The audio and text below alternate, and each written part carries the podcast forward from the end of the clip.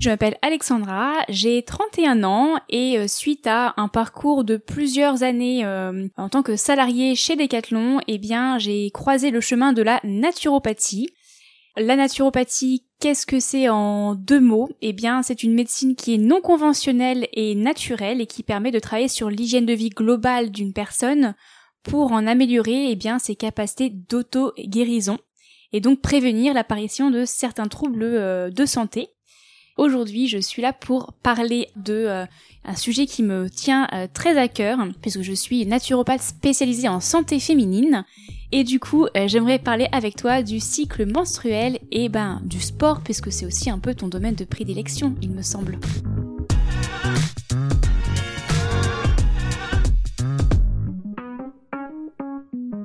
Bienvenue sur Conseil de sportif. Donc ce podcast, ben, vous le savez, c'est un podcast utile.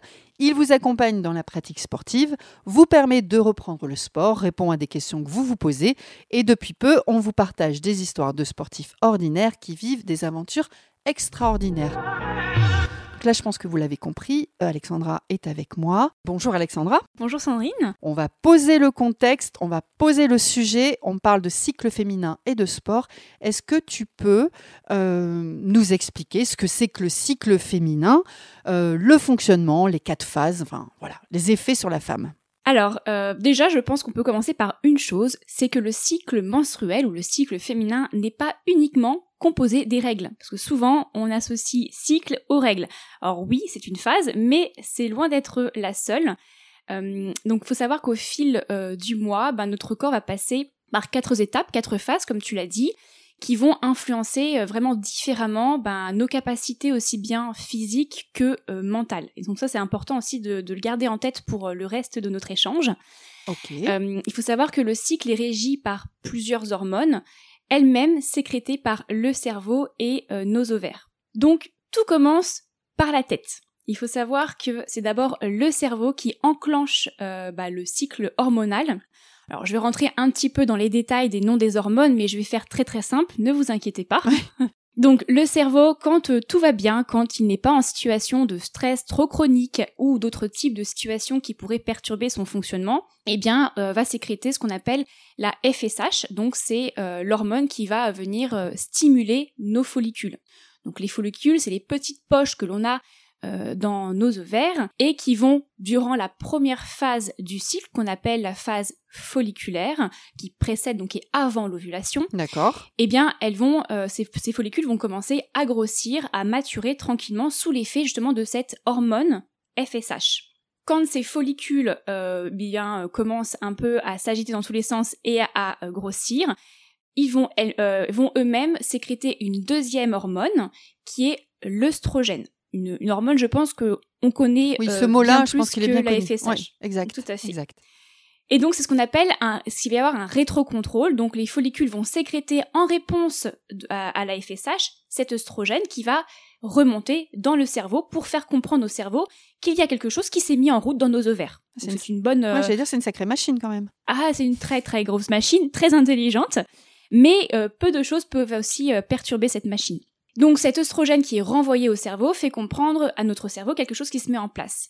Plus les follicules vont commencer à grossir, plus l'œstrogène sécrété va être importante, jusqu'à dépasser à un moment un seuil. Et ce seuil va faire comprendre au, cerveau qu'il y a un follicule qui a pris le dessus, qui a sécrété suffisamment d'œstrogène. Et donc, en réponse à ce seuil, à ce pic d'œstrogène, le cerveau va sécréter une troisième hormone, qui est la LH qu'on appelle l'hormone euh, lutéinisante. Lutéinisante. Assez compliqué à dire. Tu me pardonnes si je ne retiens pas hein, bah, les mots. Si, si, tu vas retenir. je vais faire un petit quiz à la fin. D'accord. Oh non. Donc, une fois que le cerveau a détecté ce pic d'œstrogène, il va lui-même envoyer euh, une troisième hormone qui est donc l'ALH pour permettre au follicule qui a pris le dessus, qui est devenu plus gros que les autres, eh bien de libérer l'ovocyte. Et donc l'ovocyte, c'est ce qui va permettre derrière la fécondation, éventuellement s'il y a un spermatozoïde qui rencontre l'ovocyte au bon moment. Ça marche. Et pour terminer, on arrive à la phase, donc on a on a fait l'ovulation. Donc l'ovulation, c'est la phase justement où le follicule libère cet ovocyte. Là, je suis à la, quelle, phase là? Troisième? Alors on a, si je récapitule, on a la première qui est la phase folliculaire. Oui. Donc les, les follicules, les différents sacs grossissent. Deuxième phase, la phase d'ovulation.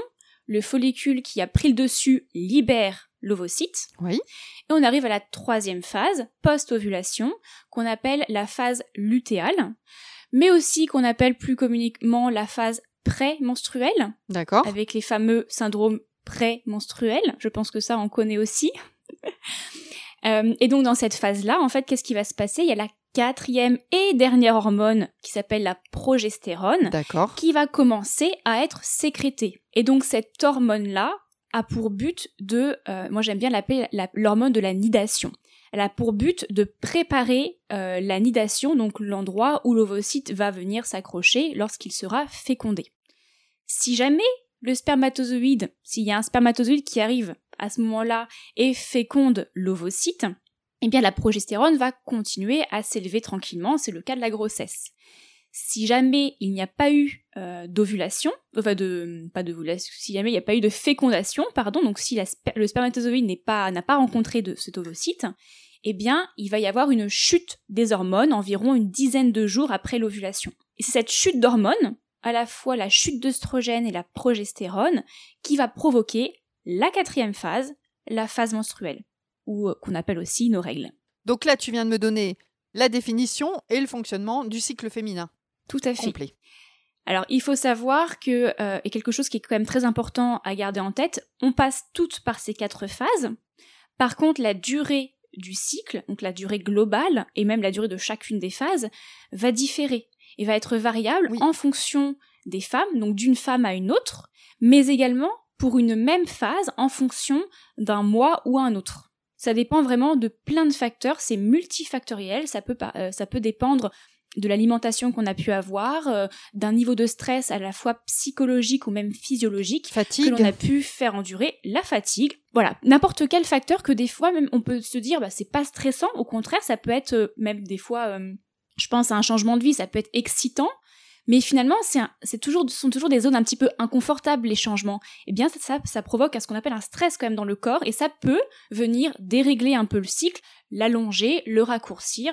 Donc voilà, faut pas s'inquiéter non plus euh, de ne pas avoir des cycles comme on l'apprend de 28 jours avec une ovulation au 14e jour. Ça, ça n'arrive que dans les livres. Oui. Euh, clairement, ça n'arrive pas du tout euh, en, en vrai. Donc, on a ces quatre phases qui diffèrent d'une femme à l'autre et des événements qui peuvent nous arriver.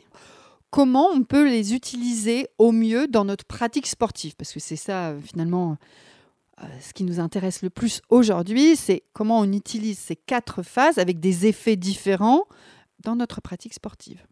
Mhm, ça, c'est intéressant, effectivement. Et c'est un très bel outil, d'ailleurs, je pense, euh, d'entraînement. Quand on commence à se reconnecter au fonctionnement de notre cycle, eh bien, derrière, on peut vraiment s'en servir pour, euh, justement, bah, adapter notre pratique sportive et créer des plans d'entraînement Oui. adaptés. Oui. Alors, du coup, bah, je vais reprendre chacune des phases Ça marche et je vais, au-delà de, de, de te dire comment ça fonctionne en termes de follicules, libération d'ovocytes, etc., je vais plutôt parler d'émotions et peut-être aussi de, de niveau d'énergie. Oui, c'est ça qui va aussi influencer derrière notre pratique sportive. Émotion et énergie. Absolument. Euh, quand on prend du coup, si on reprend la première phase qui est la phase euh, donc folliculaire, qui est avant notre ovulation, donc c'est la phase où les petits sacs sont en train de grossir, et bien là, on, le taux d'œstrogène va augmenter petit à petit, et euh, c'est ça en fait, cette montée en oestrogène est généralement accompagnée d'un pic d'énergie. Notre humeur est plutôt en général au beau fixe à, cette, euh, à ce moment-là. Donc en gros, euh, petite chose que je n'ai pas précisée, généralement euh, un cycle menstruel se, se compte à partir du premier jour des règles. Notez. C'est ça où c'est un petit peu dérangeant parce que par, on, on- on- on- quand on décrit le cycle, on finit par la phase menstruelle, donc on finit par la phase où on a nos règles, mais finalement en comptabilisant les jours, c'est vraiment le premier jour des règles, c'est la phase, c'est le, le premier jour du cycle. D'accord. Donc, une fois que ces règles sont terminées, en fait, on récupère de l'énergie, on a un pic d'énergie dû à cette remontée d'œstrogène. Donc, on a un moral qui est plutôt au beau fixe, et notre température corporelle va s'élever petit à petit. Et donc, à ce stade, c'est là où le corps, il est vraiment prêt à progresser. Donc, si jamais vous avez une pratique sportive dans laquelle vous avez envie de, bah, de progresser, d'évoluer, de, de monter en technique, par exemple, voire un peu plus de performer, c'est la phase vraiment idéale pour euh, aller graduellement augmenter l'intensité, voire la durée des efforts réalisés. De toute façon, quand on commence à se reconnecter à son cycle, on le sent. On a vraiment beaucoup plus d'énergie à la sortie de nos règles. Donc tout ce qui va être effort plus de nature anaérobie, c'est-à-dire court et intense, c'est vraiment euh, typiquement le type d'effort que l'on peut faire euh, pendant cette phase-là. Et en plus, en parallèle de ça, on a aussi une augmentation de la sensibilité à l'insuline, donc une meilleure aussi tolérance à, la douleur et à la fatigue. Donc typiquement, vraiment les, les, entraînements un peu plus intenses pour performer, pour progresser, bon voilà, c'est la bonne phase pour les faire. D'accord. Première phase. Est-ce que, est-ce que je suis claire jusque-là Non, ça va, j'imagine bien. Ok. Je visualise. Tu visualises, parfait. Ensuite, et eh bien après cette phase folliculaire, qu'est-ce que l'on a? Nous avons la phase euh, d'ovulation. Donc ici aussi, on a encore euh, une énergie qui est assez importante. Le taux d'œstrogène justement pour euh, la libération de l'ovocyte est justement à son maximum. Donc là, c'est vraiment le gros pic d'œstrogène qui va amener la libération de l'ovocyte. Passé ce pic, la température va encore commencer à augmenter, puis après va diminuer. Donc à cette phase-là, on a encore suffisamment d'énergie pour continuer nos efforts assez intenses. Tout à fait. On peut continuer des entraînements qui sont relativement lourds si jamais on est, euh, on a des activités de type musculation, par exemple. Si on est au poids de corps, pas de problème. On peut aussi euh, faire des exercices au poids de corps, mais on peut encore aller sur des, intensités un peu plus élevées, par exemple. Par contre, quelque chose qui est important à garder en tête, c'est que justement pendant cette phase ovulatoire, il faut prêter euh, attention à ne pas aller trop loin dans l'étirement maximal, surtout si on fait des séances de musculation avec des charges qui sont assez euh, lourdes, car justement les changements de taux d'œstrogène, on a un pic d'œstrogène et juste après on va redescendre un petit peu l'œstrogène, eh bien ça va induire une laxicité un peu plus importante au niveau des articulations. Et donc, si on force trop en termes de charge, on pourrait aboutir à certaines déchirures ligamentaires. D'accord, on pourrait se blesser. Voilà. Alors je dis pas que ça arrive tout le temps, mais c'est la phase où c'est le plus, c'est le plus critique. Plus sensible. On note. Et ensuite, on arrive à la troisième phase et qu'on peut, en termes d'entraînement, qu'on peut aussi mutualiser pour simplifier les choses avec la quatrième phase également. Donc la phase lutéale, ou la phase prémenstruelle et la phase menstruelle, et eh bien là, on va justement avoir une redescente des taux d'œstrogène. La température? Température également corporelle. En termes de motivation, on commence également à avoir euh, une baisse d'énergie, de la fatigue, voire chez certaines femmes des syndromes prémenstruels, donc des petites douleurs qui arrivent, euh, des maux de tête éventuellement, sachant que petit aparté, qui est intéressante à garder en tête, euh, d'avoir quelques symptômes prémenstruels, des petites gènes, et même pendant aussi nos règles, d'avoir des crampes c'est normal, l'endomètre est en train de se contracter pour libérer les, règles, donc c'est normal d'avoir moins d'énergie et être un peu plus fatigué, c'est également normal, c'est dû à ces, hormones qui, diminuent tranquillement. Par contre, d'être cloué au lit, euh, d'avoir euh, des douleurs au ventre insupportables, des migraines incroyables, ça, ce n'est pas normal. Oui, j'allais dire, c'est pas normal. Voilà. Même si on l'entend, ce n'est pas normal. Donc, prêtez attention, effectivement, si vous, commencez euh, à ne plus pouvoir vivre normalement euh, quand vous, vous, aboutissez, quand vous arrivez au niveau de, votre phase prémenstruelle et menstruelle, c'est que là il y a un petit souci et qu'il faut voilà, il faut essayer de trouver ce qui se passe. Il y a peut-être un déséquilibre hormonal qui euh, qui est sous-jacent, donc il faut euh, faut essayer de s'y intéresser. Et en termes d'émotion à ce moment-là? En termes d'émotion, on est beaucoup vers l'intériorisation. On a envie de voir moins, un peu moins de monde, mm. généralement. Et c'est vraiment de l'introspection.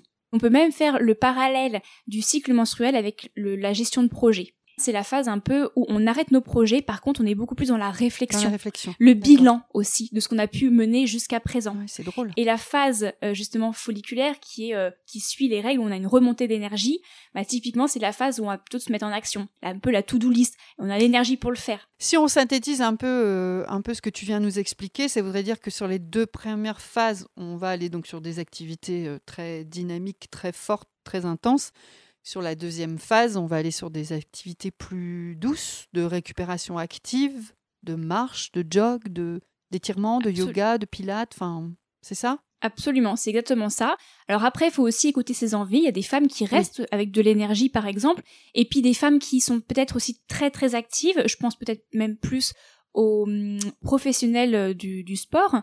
Eh bien, euh, peut-être que la phase folliculaire et la phase ovulatoire, ça va être des efforts très intenses pour elles, Et la phase euh, qui les, les deux phases qui suivent, c'est pas ne rien faire. Oui. Peut-être que ça va être juste juste diminuer Oui. l'intensité, diminuer euh, la durée de leurs entraînements. Et puis pour d'autres femmes, eh bien ça va être de passer euh, de euh, effectivement d'un entraîn- entraînement de musculation ou même au poids de corps à de la course à pied, à euh, de, du yoga, du pilate, de la marche, peut-être un petit peu de natation mais tranquillement. Mais en tout cas, il faut garder à l'esprit qu'il y a vraiment finalement une, une bivalence comme ça de je me donne à fond au début et puis ensuite je ralentis. Chacun a sa manière de ralentir. Oui, oui, Par ça contre, dépend de sa pratique finalement, de son Voilà. niveau d'activité sportive. Exactement. Par contre, c'est important d'avoir ces phases-là de récupération et de décharge, puisque le corps qui s'apprête à vivre bah, les menstruations, il faut savoir que les menstruations, bah, on perd du sang, on perd pas que du sang, mais on en perd quand même. Donc, on va avoir aussi des besoins qui vont nutritionnels qui vont aussi évoluer. Et euh, en naturopathie, on a aussi ce qu'on appelle nos émonctoires. Donc, les émonctoires, ce sont les organes qui permettent d'éliminer les toxines au quotidien. D'accord. Donc on a cinq émonctoires hein, euh, chez l'être humain. On a euh, le foie, les intestins, les poumons, les reins et la peau, qui sont des- nos organes qui nous permettent quotidiennement d'évacuer nos toxines. Mais pour la femme, la femme a la chance d'avoir un sixième émonctoire qui s'appelle l'utérus. D'accord. Et donc l'utérus a pour objectif justement de libérer une partie de nos toxines durant cette phase menstruelle. Donc le corps, ça veut dire qu'il va être aussi un peu en phase de détox pendant la, les- la phase menstruelle. Donc c'est Nettoyage. important. Exactement. La fameuse détox, pas la détox pour perdre du poids l'été, la détox qui permet le nettoyage naturel Ouais, l'organisme. Nettoyer Tout l'organisme. à fait. D'accord. Exactement. Et naturellement. Et donc, faut aussi l'accompagner pour ça. Il faut pas forcément euh, le stresser encore plus avec une activité physique intense si on n'en ressent pas l'énergie. En revanche, continuer à bouger son corps quotidiennement, ça, c'est utile. C'est très utile et c'est même nécessaire. Ça va permettre encore mieux le nettoyage euh, de l'organisme. On peut dire finalement qu'on en fait un allié, enfin ce cycle féminin ou menstruel, on en fait un allié dans notre pratique sportive. Et moi, j'adore, j'adore le voir comme ça, effectivement, parce que la première chose que je dis à mes clientes, c'est tout comme l'alimentation, tout passe par la variété. Il n'y a pas une alimentation parfaite. Il n'y a pas euh, un entraînement parfait. Par contre, ce qui est utile pour le corps, c'est de varier. On a différents besoins, et donc c'est seulement en variant qu'on va pouvoir assouvir et répondre à ces différents besoins. Et donc voir le cycle menstruel comme un outil, comme je le disais au départ, se dire, ben, forcément, si je le suis, si je suis mes pics d'énergie, je vais nécessairement devoir adapter mes différentes activités sportives. Donc du coup, je vais forcément avoir un travail qui est beaucoup plus complet. Donc c'est ça qui est intéressant. J'étais en train de me poser la question euh, en t'écoutant, est-ce qu'il y avait vraiment, je sais pas, des, hum, des, des contre-indications, vraiment des choses à, à ne pas faire ou tu vois? Il y a une chose qui me vient en tête, c'est notamment pendant la phase menstruelle justement. Oui. Euh, donc pendant les règles, on va essayer d'éviter tout ce qui est travail abdominal trop intense, tout simplement parce qu'on a des crampes, Parfait. comme je le disais tout à l'heure, et c'est normal. Donc on va éviter de trop forcer sur les abdominaux. Ça ne veut pas dire ne pas faire des, des activités de type pilates qui vont travailler en profondeur le gainage, Oui. euh, le transverse, mais on va pas faire des abdominaux, euh, pas des séances abdos euh, d'un quart d'heure par exemple ou de 20 minutes, et qui vont venir aussi forcer sur le périnée. Et ça va donc accentuer euh, le flux menstruel. La deuxième chose, notamment euh, je pense, euh, et je parle aux personnes qui pratiquent le yoga, on va essayer aussi de d'éviter tout ce qui va être posture d'inversion. Ah oui, je me doutais. Donc les postures où euh, voilà le bassin est au-dessus du cœur Ah oui. et de la tête. Tout simplement parce que en faisant ça, eh bien, euh, on va éviter l'écoulement du flux.